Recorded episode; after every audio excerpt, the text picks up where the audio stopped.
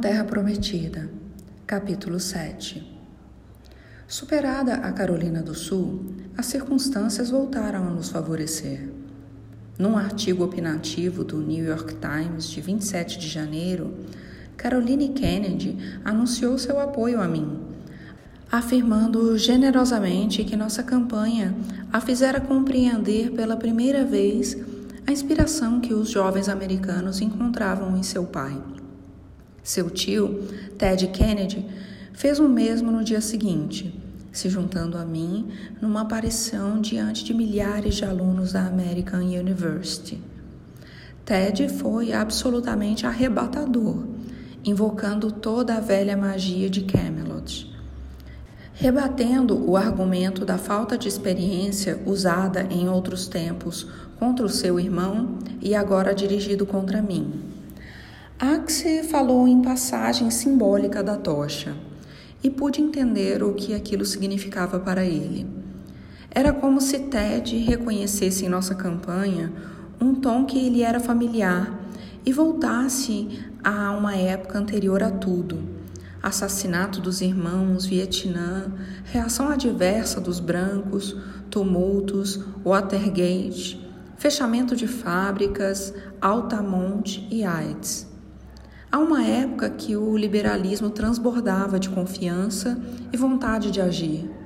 O mesmo espírito que havia influenciado a sensibilidade de minha mãe quando jovem e que ela transmitira a mim. O apoio dos Kennedy conferiu uma aura de poesia à nossa campanha e ajudou a nos preparar para a super terça de 5 de fevereiro, quando mais da metade dos delegados do país seria escolhido num único dia. Sempre soubemos que a super terça representaria um enorme desafio, mesmo com nossas vitórias em Iowa e na Carolina do Sul. Hillary ainda era muito mais conhecida e o estilo de campanha de contato direto com os eleitores que tínhamos adotado nos primeiros estados era simplesmente inviável em lugares maiores e com maior densidade populacional como Califórnia e Nova York. O que tínhamos, porém, era uma infantaria de base em nível local que se ampliava a cada dia. Com a ajuda de nosso veterano especialista em delegados, Jeff Berman, e nosso presidente e diretor de campo, John Carson, Plouffe desenvolveu uma estratégia que poderíamos pôr em prática com a mesma atenção obstinada que aplicamos em Iowa. Em vez de tentarmos vencer as primárias nos grandes estados e gastar demais em anúncios de TV só para atenuar as perdas, investimos meu tempo e nossos esforços de campo nos estados com caucuses, muitos deles pequenos, rurais e de população quase inteira branca, onde o entusiasmo de nossos seguidores poderia se converter em taxas de participação relativamente grandes e vitórias esmagadoras, que se traduziriam em números consideráveis de delegados.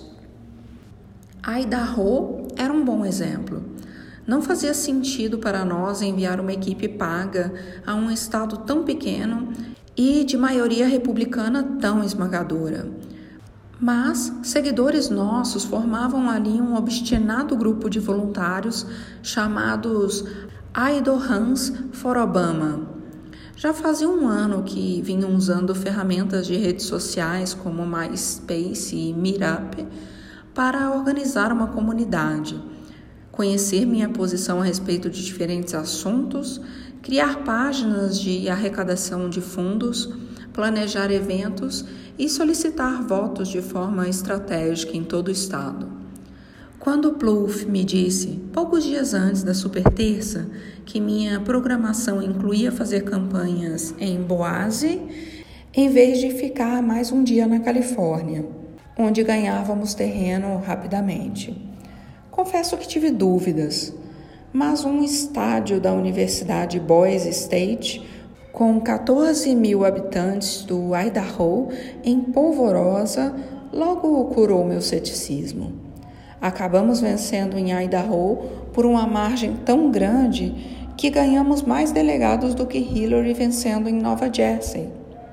estado com uma população mais de cinco vezes maior. Aquele se tornou o padrão. Treze das 22 disputas de superterça nos foram favoráveis.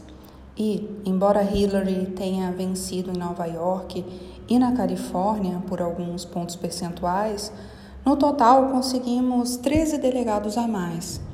Era uma conquista memorável, um testemunho da habilidade e engenhosidade de Plouffe, de nossa equipe de campo e, sobretudo, de todos os nossos voluntários. E, tendo em vista as perguntas que tanto os articulistas políticos como a campanha de Clinton continuavam a fazer a respeito de meu potencial apelo em uma eleição geral, obtive uma satisfação adicional em ter virado o jogo na região do país considerada vermelha. O que também me impressionou foi o crescente papel que a tecnologia desempenhara em nossas vitórias. A extraordinária juventude de minha equipe nos permitiu adotar e refinar as redes digitais que a campanha de Howard Dean pusera em movimento quatro anos antes. Nossa posição de novatos nos forçava a confiar mais e mais na energia e criatividade de nossos voluntários craques em internet. Milhões de pequenos doadores estavam ajudando a impulsionar nossa operação, encaminhando links que contribuíam para espalhar nossas mensagens de campanha de maneiras que a grande mídia não era capaz. E novas comunidades se formavam entre pessoas antes isoladas umas das outras. Ao sair da super terça, eu estava inspirado, imaginando vislumbrar no futuro um ressurgimento da participação de baixo para cima que podia fazer nossa democracia funcionar de novo. Eu ainda não tinha entendido a extraordinária flexibilidade dessa nova tecnologia, a rapidez com que seria absorvida por grupos comerciais e utilizada pelos poderes estabelecidos. A prontidão com que seria usada não para unir as pessoas, mas para confundi-las e dividi-las. Nem que um dia muitas das mesmas ferramentas que me levaram à Casa Branca seriam empregadas no sentido oposto de tudo que eu representava. Essas revelações viriam mais tarde depois da superterça, seguimos em frente num absoluto frenesi de atividades, vencendo 11 primárias e caucases em sequência, por uma margem média de 36%. Foi um período inebriante, quase surreal. Apesar de nossos esforços, meus e da minha equipe, para controlar nosso entusiasmo, lembrem-se de New Hampshire era um brado repetido, sabendo que a batalha prosseguiria, cientes de que ainda havia muita gente torcendo por nosso fracasso. Em The Souls of Black Folk, o sociólogo W. E. B. Dubais descreve a dupla consciência dos negros americanos no alvorecer do século XX. Apesar de nascidos e criados em solo americano, moldados pelas situações do país e imbuídos de seu credo, apesar de suas mãos laboriosas e seus corações pulsantes terem contribuído tanto para a economia e para a cultura do país, apesar de tudo isso, escreve Du Bois, os negros americanos continuam sendo perpetuamente o outro, sempre do lado de fora, a olhar para dentro, sempre sentindo que sua duplicidade é definida não pelo que são, mas pelo que jamais podem ser. Quando jovem, aprendi muito com os escritos de Du Bois.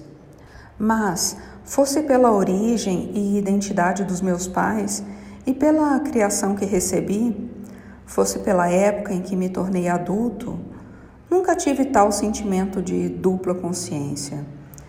Já havia me confrontado com as implicações de minha condição multirracial e com a existência da discriminação racial.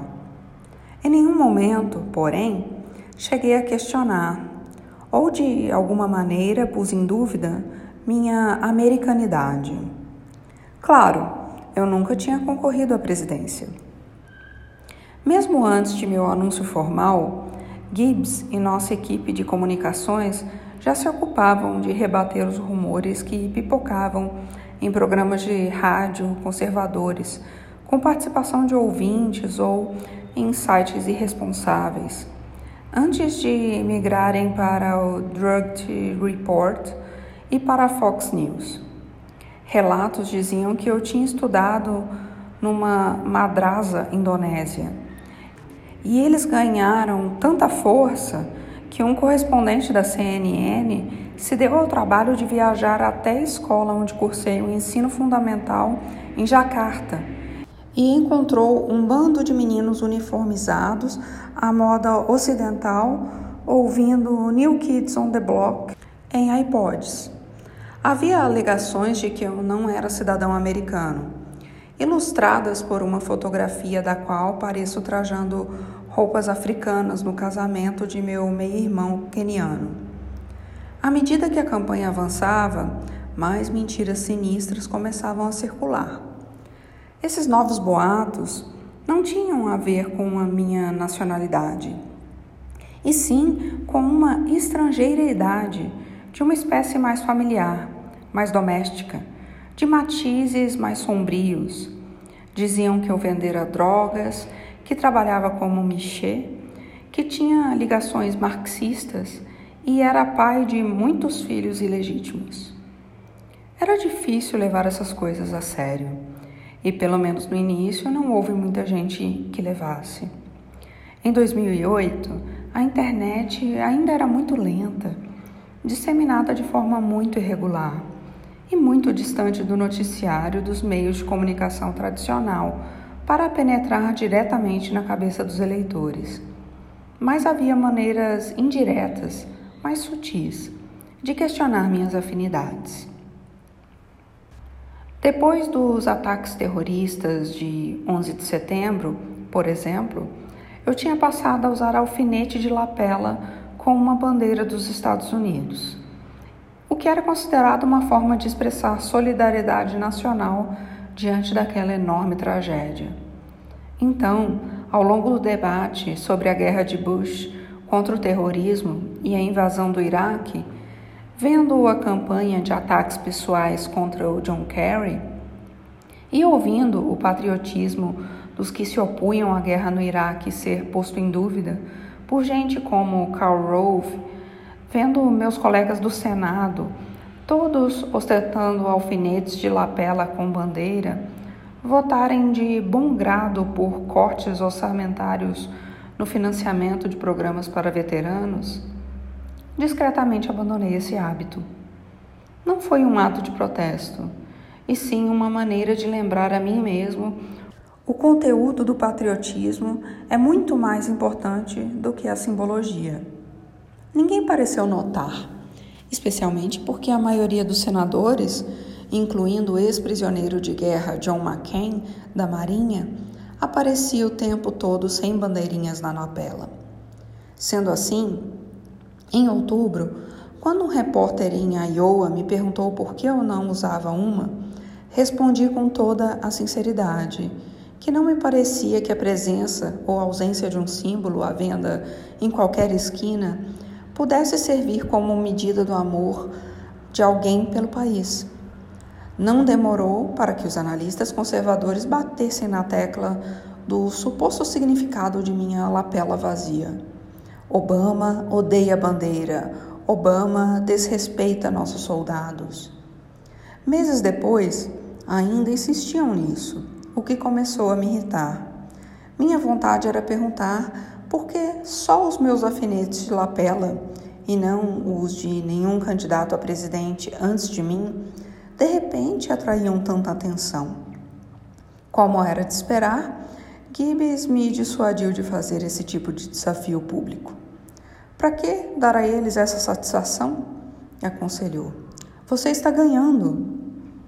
E ele estava certo mas não me deixei convencer com tanta facilidade quando vi o mesmo tipo de insinuação dirigido à minha mulher. Depois de Iowa, Michelle continuou a brilhar na campanha eleitoral. Com as meninas na escola, limitamos sua aparição a disputas acirradas e suas viagens basicamente aos fins de semana. Mas, aonde quer que fosse, ela era engraçada e cativante, perspicaz e direta. Falava sobre a criação de filhos e o esforço para equilibrar as demandas do trabalho e da família. Descrevia os valores que lhe ensinaram. O pai, que jamais faltou um dia de trabalho, apesar da esclerose múltipla, a grande atenção que a mãe dava à sua educação, a família na qual o dinheiro faltava e o amor sobrava. Algo saído do universo de Norman Rockwell ou do seriado Leave It to Behavior. Meus sogros eram a personalificação perfeita dos gostos e das aspirações que costumamos considerar exclusivamente americanos. E não conheço ninguém mais convencional do que Michelle, cujo prato preferido é hambúrguer com batata frita, que gosta de ver reprises de The Wind Grief Show e que por nada no mundo perderia a oportunidade de passar um sábado à tarde fazendo compras no shopping. E ainda assim, pelo menos segundo alguns comentaristas, Michelle era diferente, imprópria para ser primeira-dama. Parecia uma pessoa raivosa, segundo diziam. Um segmento da Fox News a descreveu meramente como a mãe das filhas de Obama. E não era só a imprensa conservadora. A colunista do New York Times, Maureen Dawn, escreveu que, quando Michelle me descrevia em seus discursos, em tom de brincadeira, como um pai sofrível que deixava o pão embolorar na cozinha e a roupa suja espalhada pela casa, arrancando sempre uma risada solidária do público, não estava me humanizando, e sim me emasculando, e com isso diminuindo minhas chances de ser eleito. Comentários desse tipo eram pouco frequentes, e para alguns de nossos colaboradores faziam parte da baixaria habitual das campanhas políticas. Mas não era assim que Michelle encarava a questão. Ela compreendia que, além da camisa de força na qual se esperava que as mulheres de políticos permanecessem, a companheira amorosa e submissa, graciosa, mas não confiante demais. A mesma camisa de força que Hillary tinha rejeitado, uma escolha pela qual continuava pagando um alto preço. Havia um conjunto adicional de estereótipos aplicados a mulheres negras expressões familiares que elas iam absorvendo pouco a pouco como toxinas a partir do dia em que viam pela primeira vez uma boneca Barbie loura ou despejavam em suas panquecas a calda doce com a figura de Aunt Gemina no rótulo. A ideia de que não correspondiam aos padrões estabelecidos de feminilidade, que suas bundas eram grandes demais, e seus cabelos crespos demais, que eram muito escandalosas ou exaltadas ou ofensivas com seus companheiros, que eram não apenas emasculadoras, mas masculinas. Michelle tinha administrado esse fardo emocional a vida inteira, em grande parte sendo extremamente cuidadosa com a aparência, mantendo o controle de si mesma e de seu ambiente, e se preparando de forma meticulosa para tudo, mas ao mesmo tempo não se deixando intimidar a ponto de se tornar alguém que não era. O fato de ter preservado sua integridade com tanta graça e dignidade, assim como tantas mulheres conseguem fazer a despeito de tantas mensagens negativas, é extraordinário. Mas um ou outro deslize fazem parte da natureza de uma campanha presidencial. Claro. No caso de Michelle, aconteceu pouco antes das primárias de Wisconsin, quando, durante um discurso no qual se dizia impressionada com a quantidade de pessoas entusiasmadas com a nossa campanha, ela afirmou: Pela primeira vez em minha vida adulta, eu de verdade sinto orgulho de meu país. Porque acho que as pessoas estão ansiosas por mudanças. Foi um exemplo clássico de gafe. Algumas palavras ditas de improviso que poderiam ser tiradas de contexto e usadas como uma arma pela imprensa conservadora. Uma versão deturpada do que ela vinha falando tantas vezes em seus discursos a respeito de sentir orgulho da direção que o nosso país estava tomando, o aumento promissor da participação do povo na política. A culpa foi em grande parte minha e da minha equipe. Pusemos Michele na estrada sem os discursos escritos, as sessões de preparação e as instruções que eu recebia o tempo todo. Uma infraestrutura que me mantinha mobilizado e atento a tudo foi como expor um civil ao fogo cruzado, sem colete à prova de balas. Fosse como fosse, os repórteres partiram para o ataque, conjeturando sobre os possíveis danos que os comentários de Michele causariam à campanha, e indagando até que ponto revelavam os verdadeiros sentimentos do casal Obama. Senti que aquilo era parte de um plano mais amplo e hediondo um retrato deliberadamente negativo, construído pouco a pouco a partir de estereótipos. Estimulado pelo medo, visando alimentar uma apreensão generalizada em relação à ideia de um negro tomando as decisões mais importantes do país com uma família negra na Casa Branca. Mais do que me preocupar com as consequências para a campanha, porém, eu lamentava ver o quanto aquilo magoava Michele, o quanto esse tipo de coisa fazia minha mulher, tão forte, inteligente e bela, duvidar de si mesma. Depois desse passo em falso em Wisconsin, ela me lembrou que nunca tinha desejado ser o centro das atenções e disse que, se sua presença na campanha prejudicava mais do que ajudava, ela ficaria em casa Respondi que a partir de então minha equipe lhe daria mais apoio e garanti que ela era uma figura muito mais atraente para os eleitores do que eu jamais seria. Mas nada que eu dissesse era capaz de fazê-la se sentir melhor. Em meio a todos esses altos e baixos emocionais, nossa campanha continuava a crescer. Quando entramos na super terça, a escala de nossa organização tinha crescido imensamente, de uma startup modesta para uma operação mais segura e bem financiada. Os quartos de hotel onde nos hospedávamos eram um pouco mais espaçosos e nossas viagens mais fáceis. Começamos voando de aviões de linha e mais tarde tivemos nossa cota de contratempos em voos fretados de baixo custo. E não só uma, mas duas vezes. Outro tentou fazer o motor pegar, conectando a extensão da bateria a uma tomada comum na sala de espera do aeroporto. Fiquei feliz quando a tentativa falhou, apesar de termos sido obrigados a esperar duas horas por uma bateria que veio de uma cidade vizinha na carroceria de um caminhão. Com um orçamento maior, agora tínhamos condições de alugar nosso próprio avião, com direito a comissários de bordo, refeições e poltronas de fato reclináveis.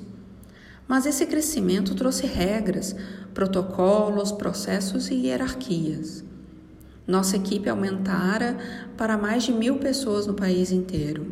E, apesar de os principais colaboradores se esforçarem para preservar a cultura batalhadora e informal da campanha, os dias em que eu tinha pretensão de conhecer quase todo mundo que trabalhava para mim eram coisa do passado. Na ausência dessa familiaridade, era cada vez menor o número de pessoas com quem eu me encontrava durante o dia que me chamavam de Barak. Passei a ser o senhor ou o senador. Quando entrava numa sala, havia quem se levantasse e mudasse de lugar achando que eu não poderia ser incomodado. Se eu insistisse para que ficassem onde estavam, As pessoas sorriam timidamente e passavam a falar em tom mais baixo. Aquilo fazia com que eu me sentisse velho e cada vez mais solitário. Curiosamente, o mesmo aconteceu com as multidões em nossos comícios. Elas tinham inchado para 15, 20 ou mesmo 30 mil pessoas numa parada. Pessoas usando o gorro vermelho, branco e azul da campanha em camisas, chapéus e macacões esperando horas para entrar em qualquer auditório que encontrássemos. Nossa equipe desenvolveu uma espécie de ritual pré-jogo. Red, Marvin, Gibbs e eu saltávamos do carro numa entrada de serviço ou num pátio de carga e descarga e seguíamos atrás da equipe que já estava no local por corredores e becos. Em geral, eu me reunia com os organizadores locais, Tirava fotos com 100 voluntários e apoiadores importantes, entre abraços e beijos e pedidos de favores. E assinava livros, revistas, bolas de beisebol, lembrancinhas de nascimento, documentos militares e, a bem dizer, qualquer outra coisa imaginável. Então, vinha uma entrevista com um ou dois repórteres, um almoço rápido numa sala com chá gelado, biscoitinhos de frutas secas e castanhas, barras de proteína ou outros produtos que eu nunca tinha dito que queria, nem sequer casualmente. E em quantidades apropriadas para um sobrevivente num abrigo antibombas. E em seguida, uma pausa para ir ao banheiro, com Marvin ou Red me entregando um gel para passar na testa e no nariz, para evitar que a pele brilhasse na televisão apesar de um dos nossos cinegrafistas jurar que era cancerígeno. Eu ouvi o burburinho cada vez mais alto da multidão quando eu passava por baixo das arquibancadas rumo ao ponto de reunião. Havia uma deixa para o engenheiro de som fazer o anúncio. Descobri que era chamado de Voz de Deus.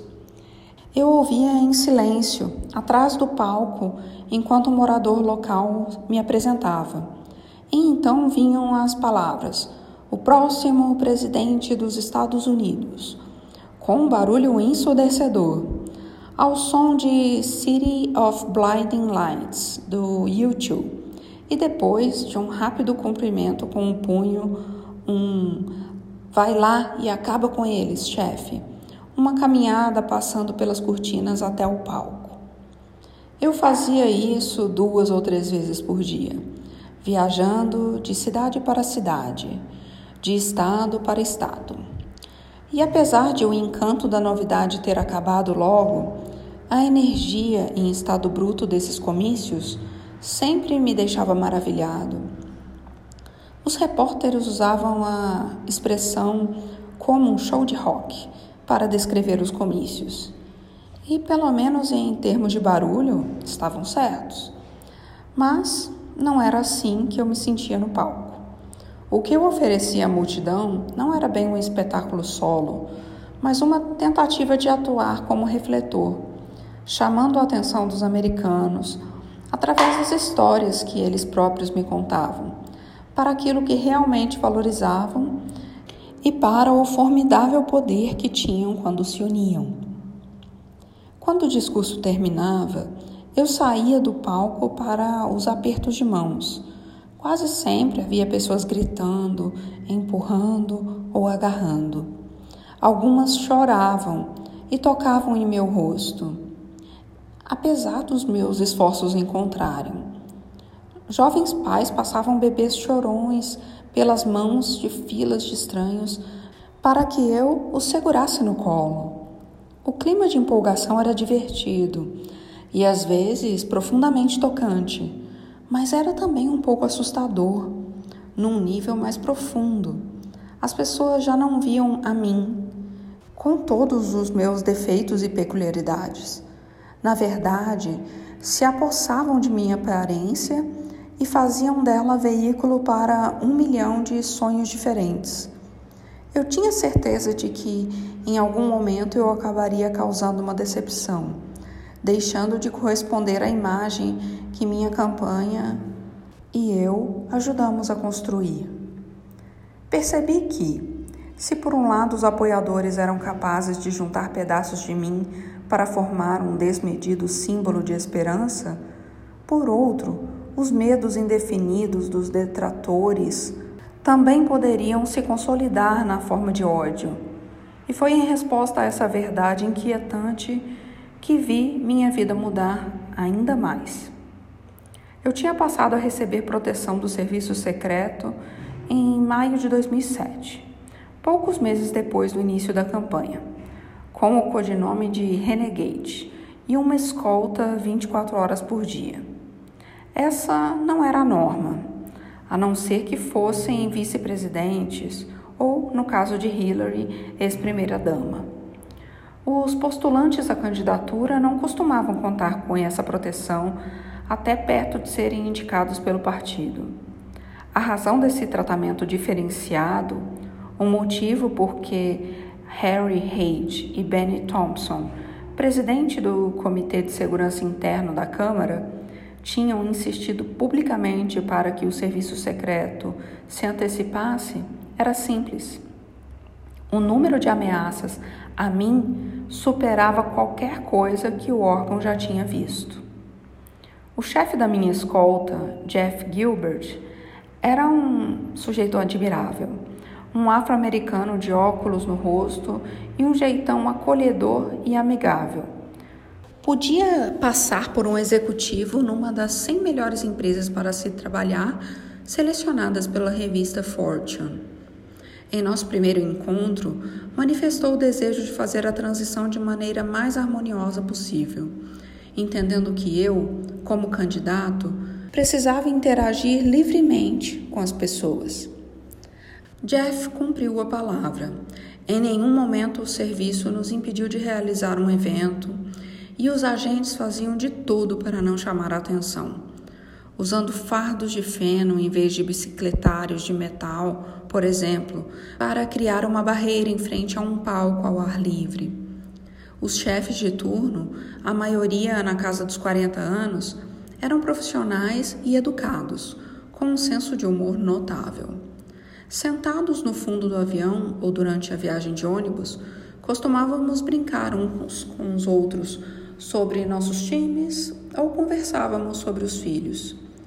O Jeff era um jogador de destaque na linha ofensiva de sua equipe de futebol americano universitário na Flórida. E passamos todos a monitorar suas chances no recrutamento da NFL. Enquanto isso, Red e Marvin fizeram amizade com os agentes mais jovens, indo para os mesmos bares depois do expediente, do dia na campanha. Apesar disso, ter homens e mulheres armados em torno de mim de uma hora para outra para onde quer que eu fosse, postados do lado de fora de qualquer sala que eu ocupasse, foi um choque. Minha visão do mundo exterior começou a mudar, obscurecida pelo véu da segurança. Eu já não entrava pela frente de um prédio se houvesse uma escada nos fundos. Se eu me exercitasse na sala de ginástica de um hotel, os agentes primeiro cobriam as salas com panos para impedir que eventuais atiradores obtivessem uma linha de visão. Barreiras à prova de bala eram colocadas dentro de qualquer quarto onde eu dormisse, inclusive o da nossa casa em Chicago. Eu não tinha mais a opção de dirigir meu carro para lugar algum, nem mesmo para dar uma volta no quarteirão. Quanto mais nos aproximávamos da indicação do candidato, mais meu mundo encolhia mais agentes foram acrescentados. Meus movimentos ficaram mais restritos. A espontaneidade desapareceu de minha vida. Já não me era possível, por exemplo, ou pelo menos não era tão fácil, ir andando até um mercadinho ou bater um papo com um desconhecido na calçada. Parece uma jaula de circo, me queixei a Marvin certo dia. E eu sou o urso dançarino. Houve momentos em que eu meio que surtava, tão cansado daquele regime rigidamente estruturado de prefeituras, entrevistas, fotos e arrecadação de fundos que me levantava e saía sem avisar, no desespero de encontrar um bom taco para comer ou de seguir a música de um show ao ar livre das proximidades, deixando os agentes um tanto perdidos, surrando Renegade está em deslocamento em seus microfones de pulso. O urso está à solta, gritavam Regi e Marvin com certo divertimento nesses episódios. Mas, no início de 2008, essas saídas improvisadas já ocorriam com menos frequência. Eu sabia que a imprevisibilidade dificultava o trabalho de minha escolta e aumentava os riscos para os agentes. E, de qualquer maneira, os tacos não eram tão saborosos assim quanto eu me via cercado por um bando de agentes, sem falar nas multidões e nos repórteres que rapidamente se reuniam no instante em que eu era reconhecido. Quando a campanha dava uma folga, eu preferia aproveitá-la no quarto, lendo, jogando baralho, vendo um jogo qualquer na TV. Para alívio de seus tratadores, o urso se acostumou ao cativeiro. No fim de fevereiro, tínhamos consolidado o que parecia ser uma vantagem insuperável sobre Hillary em número de delegados garantidos. Foi mais ou menos nessa época que Plouffe, sempre cauteloso em suas avaliações, ligou de Chicago para me dizer o que eu, de certa forma, já sabia. Acho que dá para dizer com segurança que, se jogarmos direito nossas cartas nas próximas semanas, você será o candidato democrata à presidência dos Estados Unidos. Depois que ele desligou, fiquei sentado sozinho, tentando entender minhas emoções. Havia orgulho, imagino, como o choque de satisfação que um montanhista deve sentir quando se vira para olhar o terreno acidentado já percorrido. Principalmente, acho eu, o que senti foi certa quietude, sem exaltação ou alívio, amortecida pelo pensamento de que as responsabilidades de governar já não eram apenas uma possibilidade distante. Axie, Pluff e eu passamos a discutir com mais frequência sobre nossa plataforma de campanha comigo insistindo para que todas as nossas propostas passassem por um exame minucioso, menos pela necessidade de defendê-las durante a temporada eleitoral.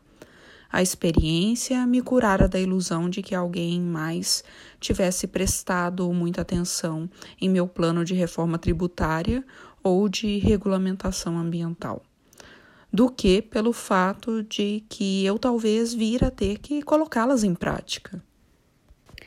Essas projeções no futuro talvez tivessem ocupado o meu tempo, ainda mais se não fosse pelo fato de que, apesar de a matemática mostrar que eu seria o indicado, Hillary simplesmente não desistia. Qualquer outro teria aberto mão da disputa. Ela estava quase sem dinheiro. Sua campanha era uma bagunça, com recriminações a colaboradores indo parar na imprensa.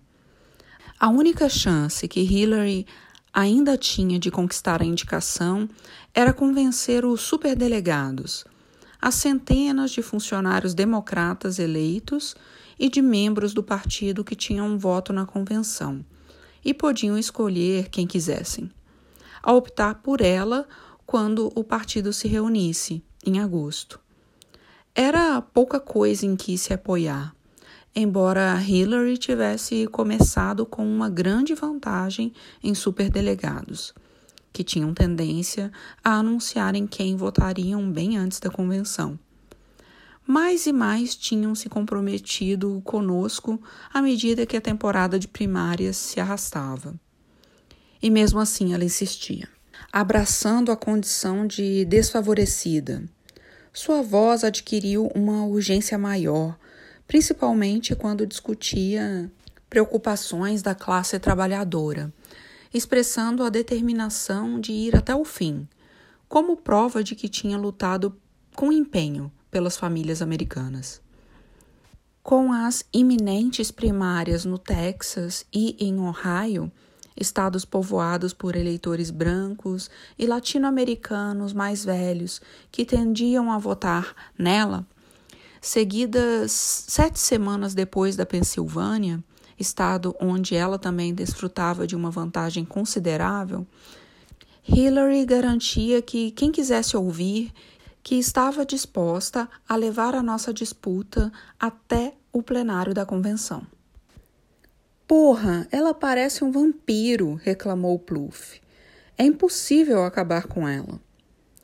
Sua tenacidade era admirável, mas minha simpatia parava aí. O senador John McCain logo obteria a indicação republicana. E mais dois ou três meses de acirrada disputa democrata lhe dariam uma boa vantagem para preparar o terreno para a eleição geral de novembro. Isso significava também que, depois de quase oito meses de campanha ininterrupta, ninguém na minha equipe teria um período de folga decente, o que era uma lástima, porque estávamos todos caindo pelas tabelas. Isso talvez explique o único grande erro tático que cometemos na campanha. Em vez de estabelecermos expectativas realistas e abrir mão de Ohio para nos concentrarmos no Texas, resolvemos tentar acabar logo com a disputa e ganhar em ambos. Gastamos uma fortuna em cada estado. Durante uma semana, viajei sem parar entre Dallas, Cleveland, Houston e Toledo, com a voz rouca, os olhos vermelhos, nem de longe parecendo um mensageiro da esperança. Nossos esforços tiveram efeitos modestos nas urnas, mas deram peso à alegação da campanha de Hillary de que uma vitória sua no Texas e em Ohio poderia alterar o caráter da disputa. Enquanto isso, a cobertura política da imprensa, vendo essas primárias como provavelmente meu teste final antes de garantir a indicação, e ansiosa para sustentar um drama que tinha sido uma dádiva divina para os índices de audiência nos noticiários da TV a cabo, deu mais destaque à cobertura dos ataques de Hillary contra mim, incluindo um anúncio que ela divulgou afirmando que eu não estava preparado para lidar com o telefonema às três da madrugada, envolvendo uma crise. Acabamos perdendo em Ohio, de forma contundente e no Texas, por pouco. No voo de volta de San Antonio para Chicago depois das primárias, o humor da minha equipe era sombrio. Michelle mal disse uma palavra. Quando Pluff tentou nos animar anunciando que tínhamos vencido em Vermont, a reação foi pífia. Quando outra pessoa propôs a teoria de que todos tínhamos morrido e entrado no purgatório, onde estávamos condenados a debater com Hillary por toda a eternidade, ninguém riu. Era como se isso não tivesse tão longe da verdade assim. As vitórias de Hillary não mudaram muito a contagem dos delegados, mas serviram para inflar as velas de sua campanha pelo menos o suficiente para garantir ao menos mais dois meses de primárias disputadíssimas.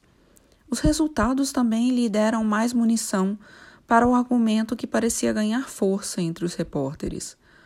O de que eu era incapaz de me conectar com eleitores brancos da classe trabalhadora, que os latino-americanos me viam com indiferença, na melhor das hipóteses, e que numa eleição tão importante, essas fraquezas poderiam fazer de mim uma indicação arriscada para o Partido Democrata. Apenas uma semana depois, eu já me perguntava se eles não estariam certos. Fazia mais de um ano que eu não pensava em meu pastor, o reverendo Jeremiah Wright.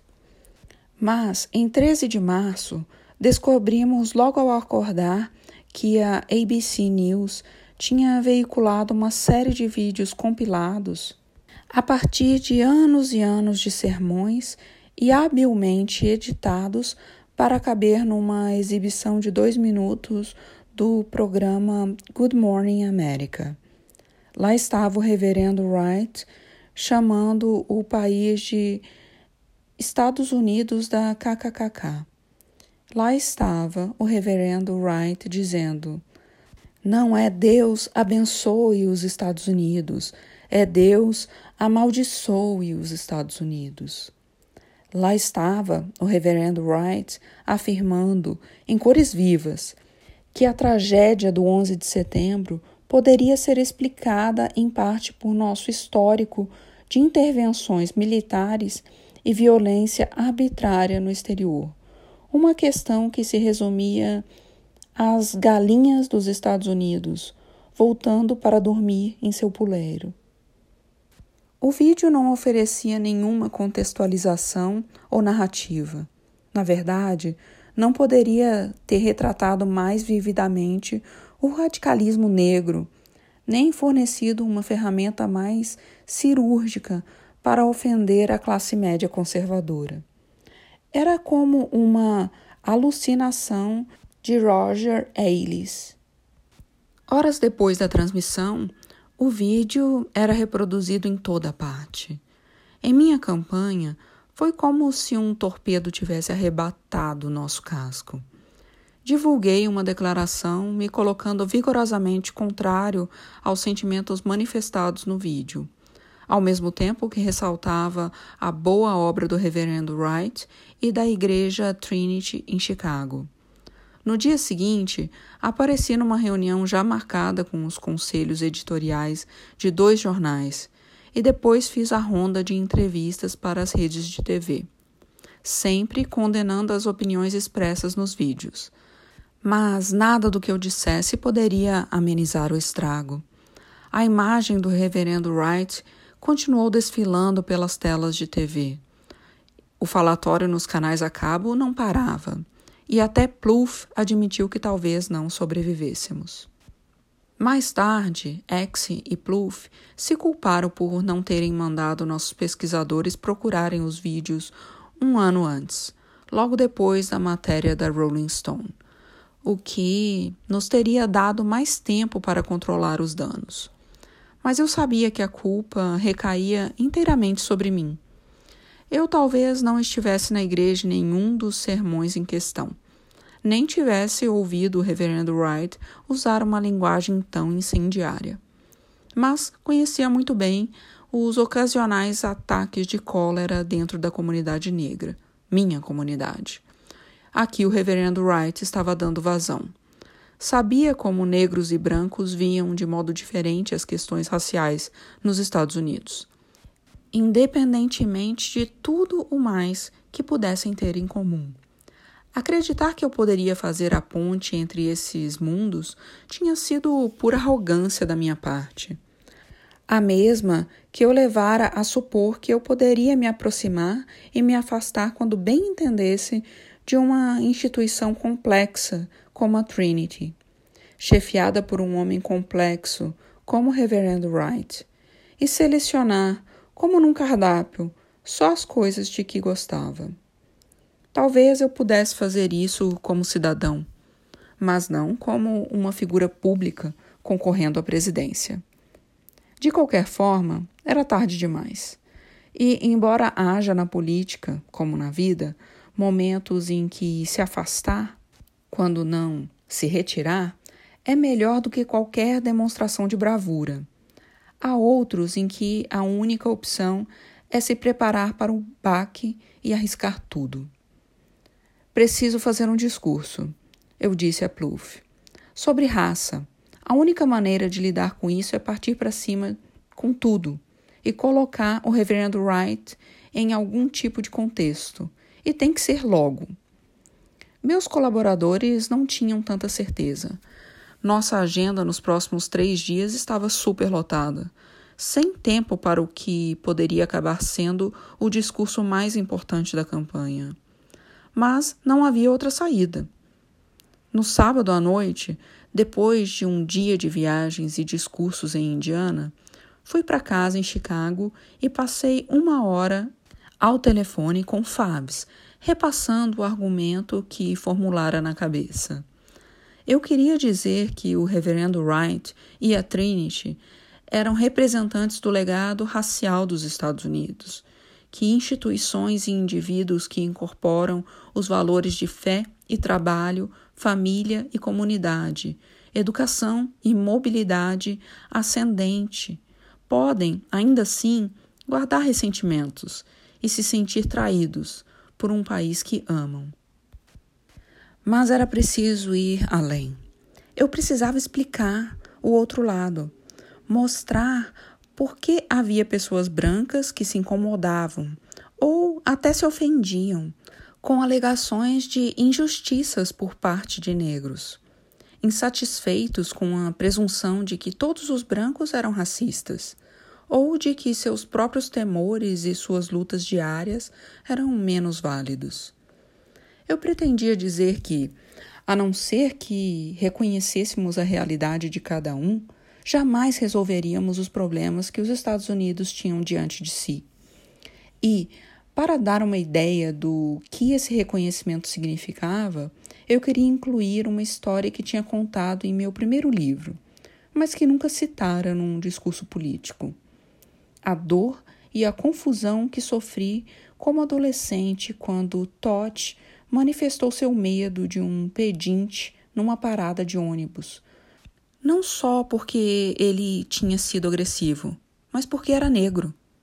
Isso não diminuiu nem um pouco meu amor por ela, pois minha avó era parte de mim. Assim como, de modo mais indireto, o reverendo Wright era parte de mim.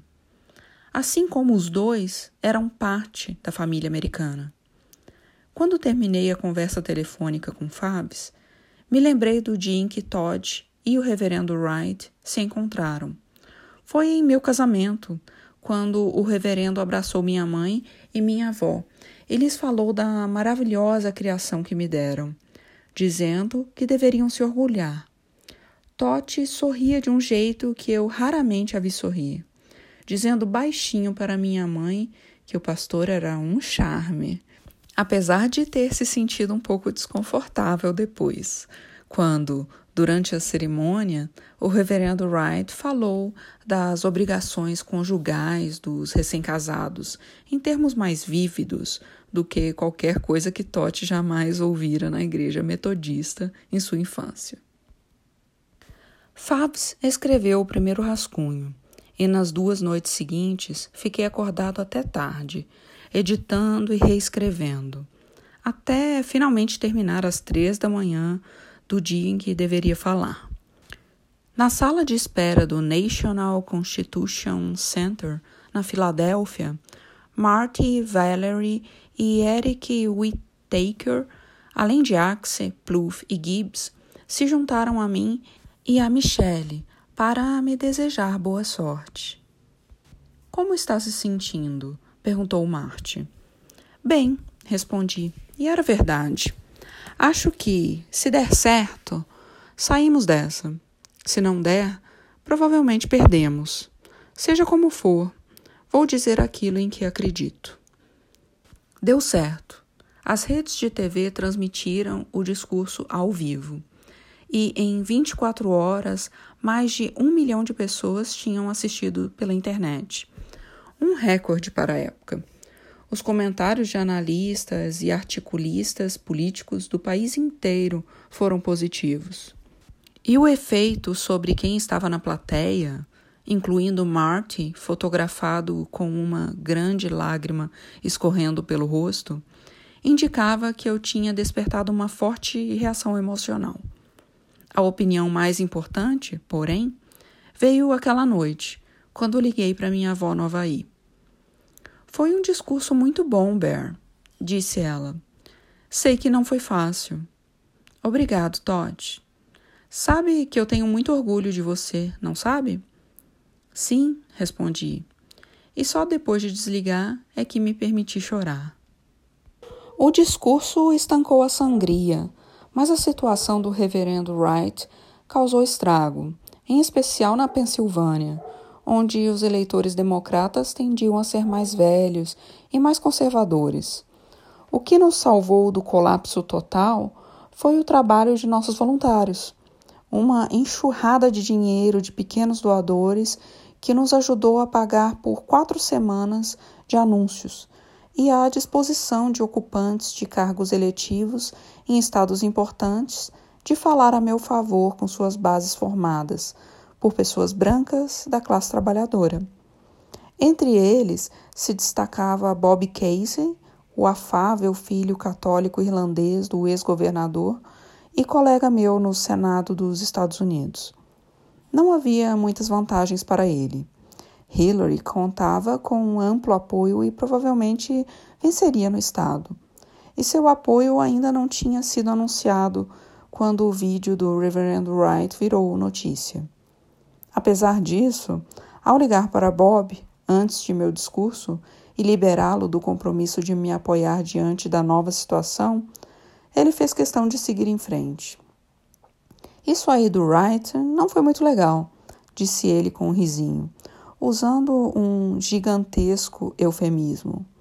Mas ainda acho que você é a pessoa certa. Bob manteve seu apoio com decência e coragem, fazendo campanha ao meu lado por mais de uma semana, percorrendo a Pensilvânia de cima a baixo. Pouco a pouco, nossos números nas pesquisas começaram a melhorar apesar de sabermos que a vitória não era certa. Calculávamos que uma derrota por três ou quatro pontos ainda estava ao nosso alcance. E então, como se fosse de propósito, cometi o maior erro da campanha. Tínhamos voado a São Francisco para arrecadar fundos, o tipo de evento que eu costumava temer, numa casa chique com uma longa fila para fotos cogumelos shiitake de entrada e doadores ricos, quase todos fantásticos e generosos individualmente, mas que, no coletivo, correspondiam a todos os estereótipos sobre liberais da costa oeste, como fanáticos por cappuccino que dirigem carros elétricos. Já era tarde da noite quando, durante a infalível sessão de perguntas, alguém me pediu que explicasse por que, na minha opinião, tanto os eleitores da classe trabalhadora na Pensilvânia continuavam votando contra os próprios interesses e elegendo republicanos. Essa pergunta já havia sido feita mil vezes de várias formas. Normalmente, eu não tinha dificuldade para descrever a mistura de temores sobre a economia, frustração com o governo federal que parecia indiferente, e discordâncias legítimas em questões sociais, como o aborto, que empurravam eleitores para o lado republicano. Mas, por cansaço mental e físico, ou por pura impaciência, não foi assim que eu respondi. Você vai a uma dessas pequenas cidades da Pensilvânia, eu disse, e, como em muitas cidades pequenas no meio oeste, Faz 20 anos que os empregos desaparecem e não surge nada no lugar. Eles desapareceram no governo Clinton e no governo Bush. E cada novo governo diz que de alguma forma essas comunidades vão se recuperar. Mas não se recuperaram. Até aí tudo bem, só que eu acrescentei. Não é surpresa, portanto, que as pessoas fiquem ressentidas que se tornem apegadas às armas ou à religião, ou à antipatia por pessoas que não são como elas, ou aos sentimentos contrários à imigração ou ao livre comércio, como uma forma de explicar sua frustração. Consigo citar aqui as palavras exatas, porque naquela noite, na plateia, havia um jornalista freelancer que me gravou. Para ela, minha resposta poderia reforçar alguns estereótipos negativos de alguns californianos sobre os eleitores brancos da classe trabalhadora. E, portanto, merecia registro no blog do Huffington Post. A propósito, é uma decisão que respeito, embora preferisse que ela tivesse falado comigo sobre isso antes de escrever a matéria. É isso que distingue até mesmo os jornalistas mais liberais dos seus colegas conservadores: a disposição para desancar políticos de seu próprio lado. Ainda hoje, eu gostaria de retirar o que disse e fazer uma edição simples.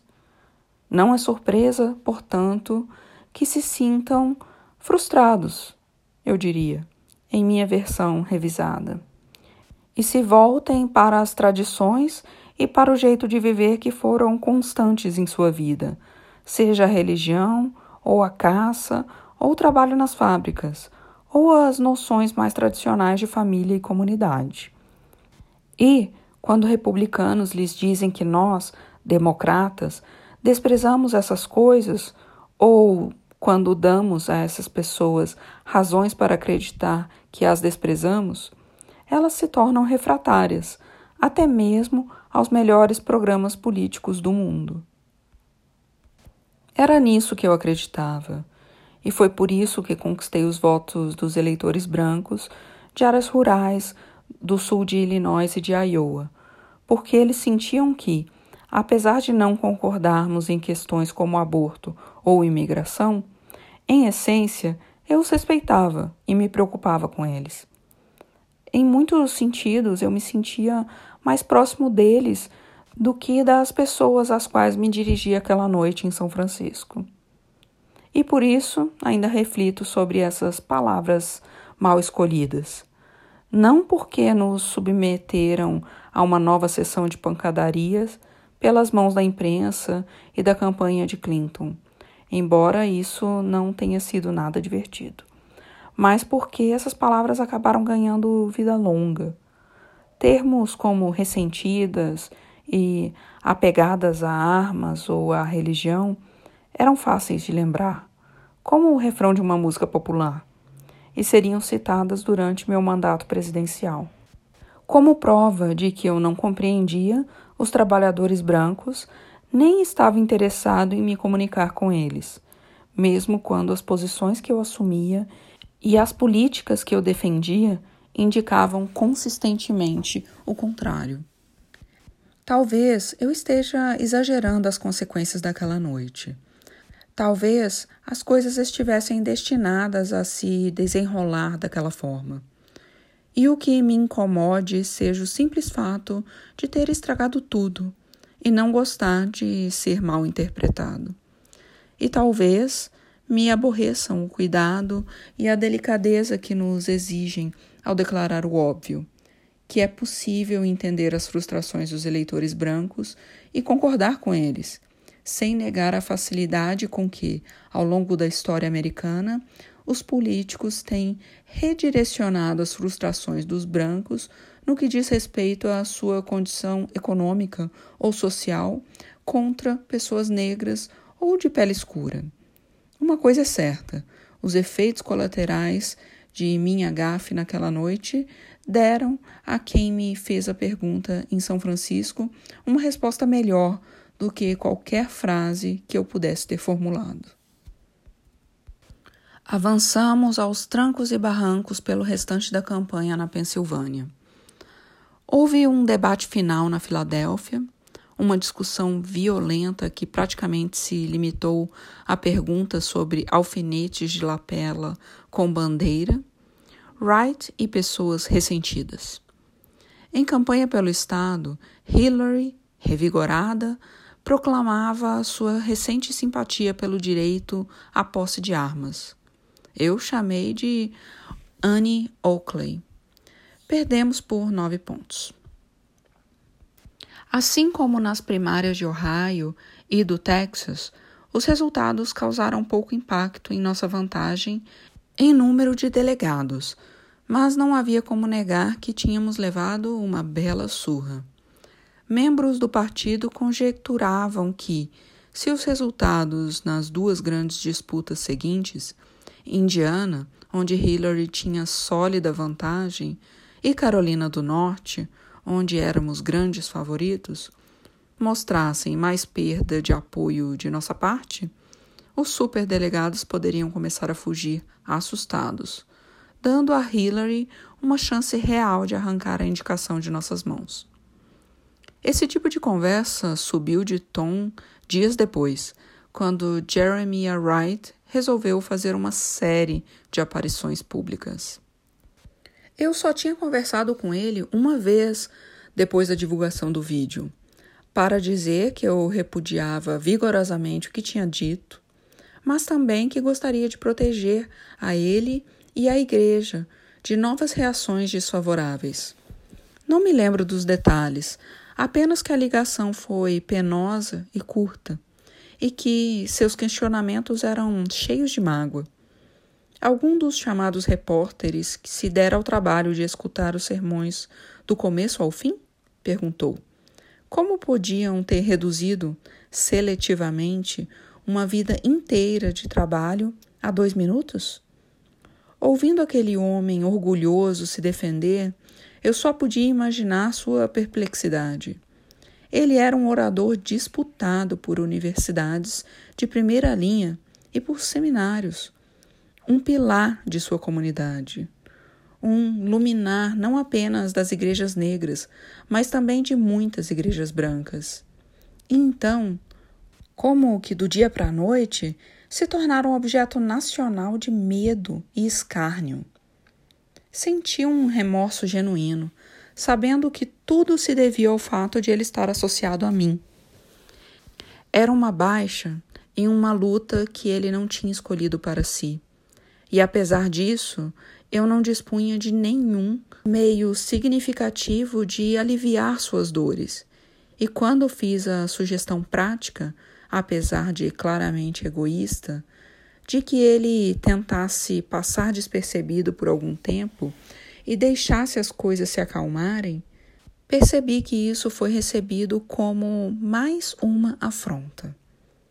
Quando se anunciou que o reverendo Wright daria uma entrevista ao programa de Bill Moyers e depois faria um discurso de abertura num jantar da NAACP em Detroit, Além de uma aparição no Clube Nacional de Imprensa em Washington, tudo isso antes das primárias em Indiana e Carolina do Norte, no começo de maio. Eu me preparei para o pior. Mas, no fim, as duas primeiras aparições se notabilizaram basicamente por sua moderação, com o reverendo mais parecendo um teólogo e um pregador do que um provocador. Então, no Clube Nacional de Imprensa, as comportas se romperam.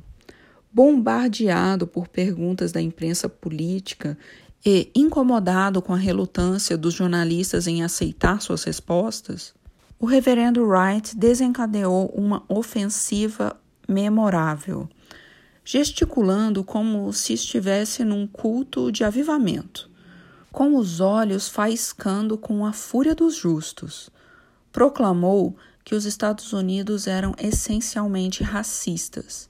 Insinuou que o governo americano estava por trás da epidemia de AIDS. Elogiou Louis Farrakhan, líder da Nação do Islã. Todos os ataques contra ele tinham motivação racista e repudiou minha condenação de suas declarações anteriores simplesmente como coisas que os políticos fazem para se eleger. Ou, como diria Marty, quis resolver a parada do jeito que faz nas ruas. Não assisti à transmissão ao vivo, mas, ao ver as reprises, soube imediatamente o que precisava fazer.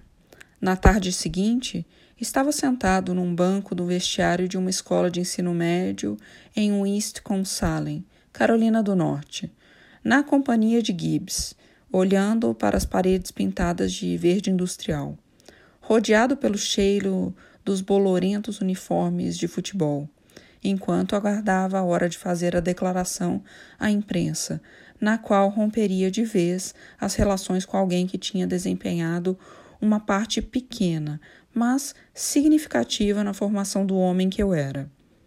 Alguém cujas palavras tinham servido de slogan para o discurso que me lançara na cena nacional. Alguém que, a despeito de todos os seus agora indesculpáveis pontos fracos, jamais me demonstrara outra coisa que não fosse bondade e apoio. Tudo bem com você? perguntou Gibbs. Tudo. Sei que não vai ser fácil. Concordei com um aceno de cabeça, comovido com a preocupação de Gibbs. Não era comum nós dois reconhecermos a pressão que sofríamos. Gibbs era, em primeiro lugar, um guerreiro e, em segundo, um grande gozador. E na estrada, em geral, preferíamos as brincadeiras mais leves, regadas a palavrões. Mas, talvez por ter sido criado no Alabama, ele entendia como poucos as complicações das questões de raça, religião e família, e sabia que o bem e o mal, o amor e o ódio podiam estar irremediavelmente misturados no mesmo coração. Sabe de uma coisa? Tenho certeza de que Hillary estava errada, eu disse. Sobre o quê? Sobre ter manchado minha reputação às vezes penso sobre isso, que a questão aqui não deveria ser minha própria ambição, e sim tornar o país melhor. Eu disse. Se o povo americano não conseguir superar essa história do Wright, e mesmo assim eu conseguir a indicação, mas perder a eleição geral, o que eu fiz de bom? Gibbs pôs a mão em meu ombro. Você não vai se perder, garantiu. As pessoas querem uma coisa verdadeira e viram isso em você. Só precisamos deixar essa merda toda para trás de uma vez por todas, para voltarmos a lembrar por que você deveria ser presidente. Minha breve declaração, na qual condenei em termos inequívocos o reverendo Wright e me desvinculei dele, atingiu seu objetivo. Se não acabou de vez com as preocupações dos eleitores, pelo menos convenceu a imprensa de que eu não tinha mais nada a dizer sobre o assunto. De volta à campanha, concentramos de novo nossa atenção em assistência à saúde, empregos, a guerra no Iraque, sem saber exatamente que rumo as coisas tomariam. Foi então que recebemos ajuda de onde menos esperávamos. Ao longo do primeiro semestre de 2008, os preços da gasolina tinham disparado em consequência, principalmente, de interrupções no fornecimento. Nada é capaz de acabar com a paciência dos eleitores como gasolina cara.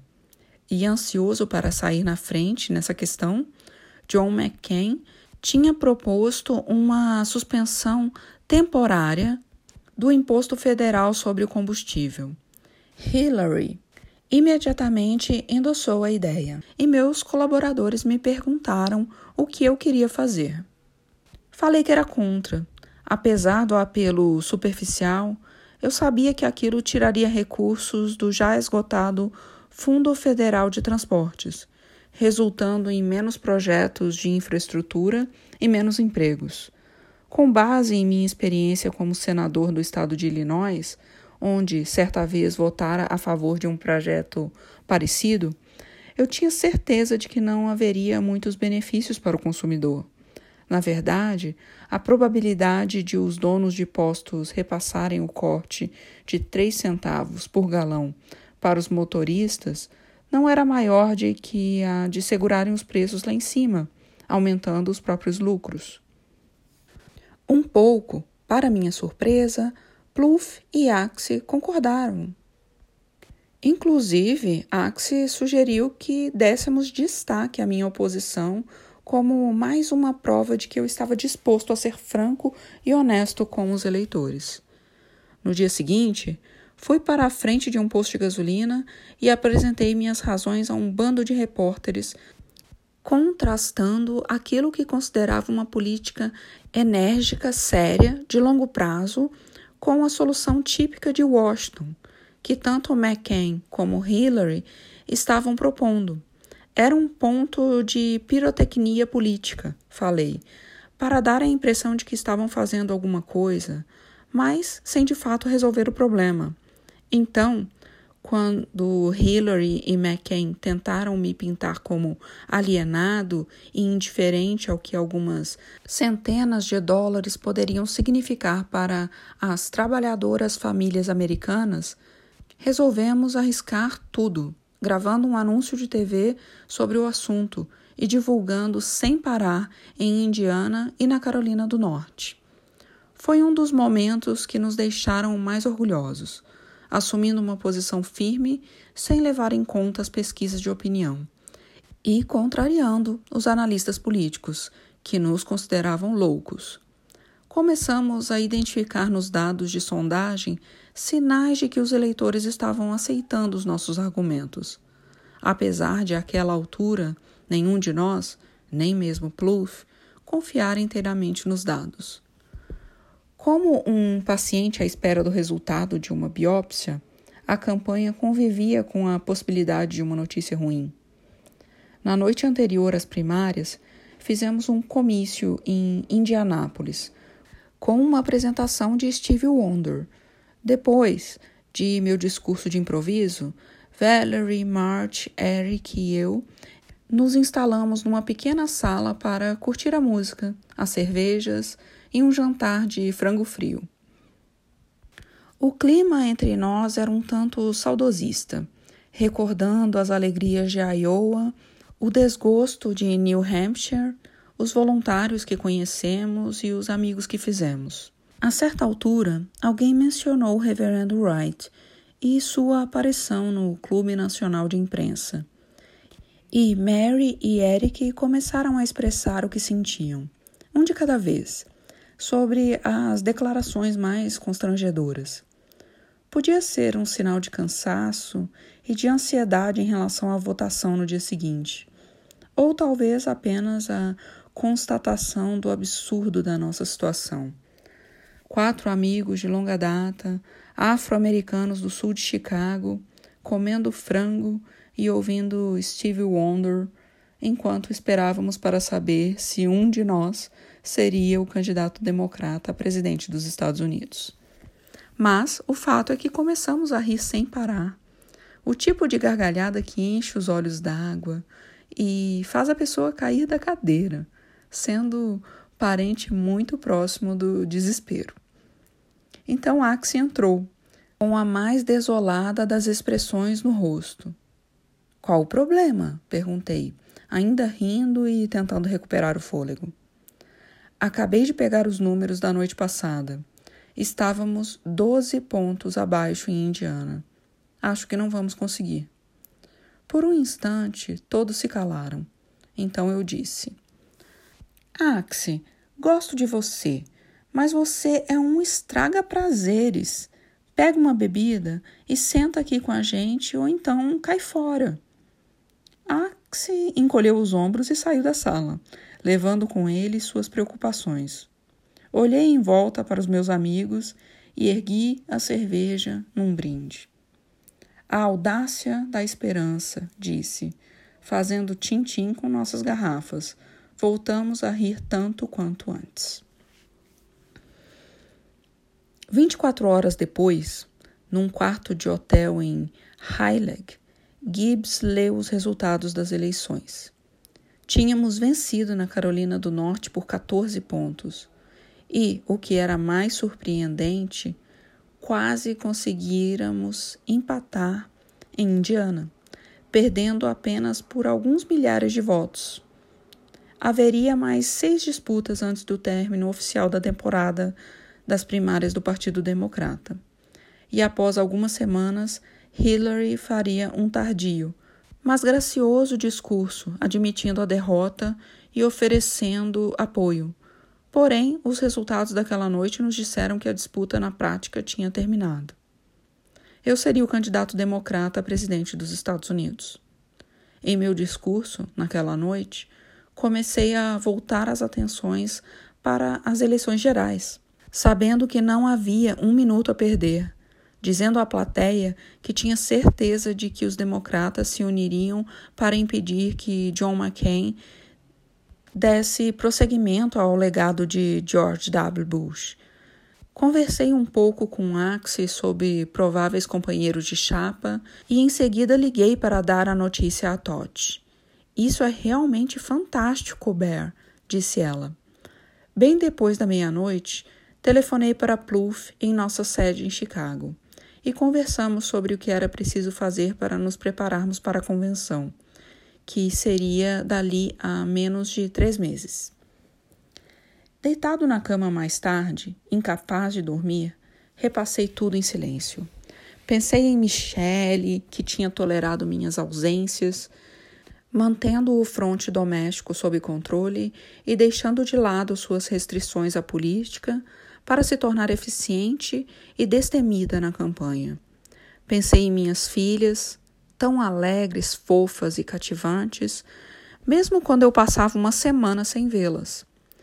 Pensei na habilidade e na capacidade de concentração de Axie e Pluff e dos outros colaboradores mais próximos, que nunca deram o menor sinal de que trabalhavam por dinheiro ou poder e que, sob pressão implacável, demonstraram lealdade não só a mim e uns aos outros, mas à ideia de tornar os Estados Unidos um país melhor.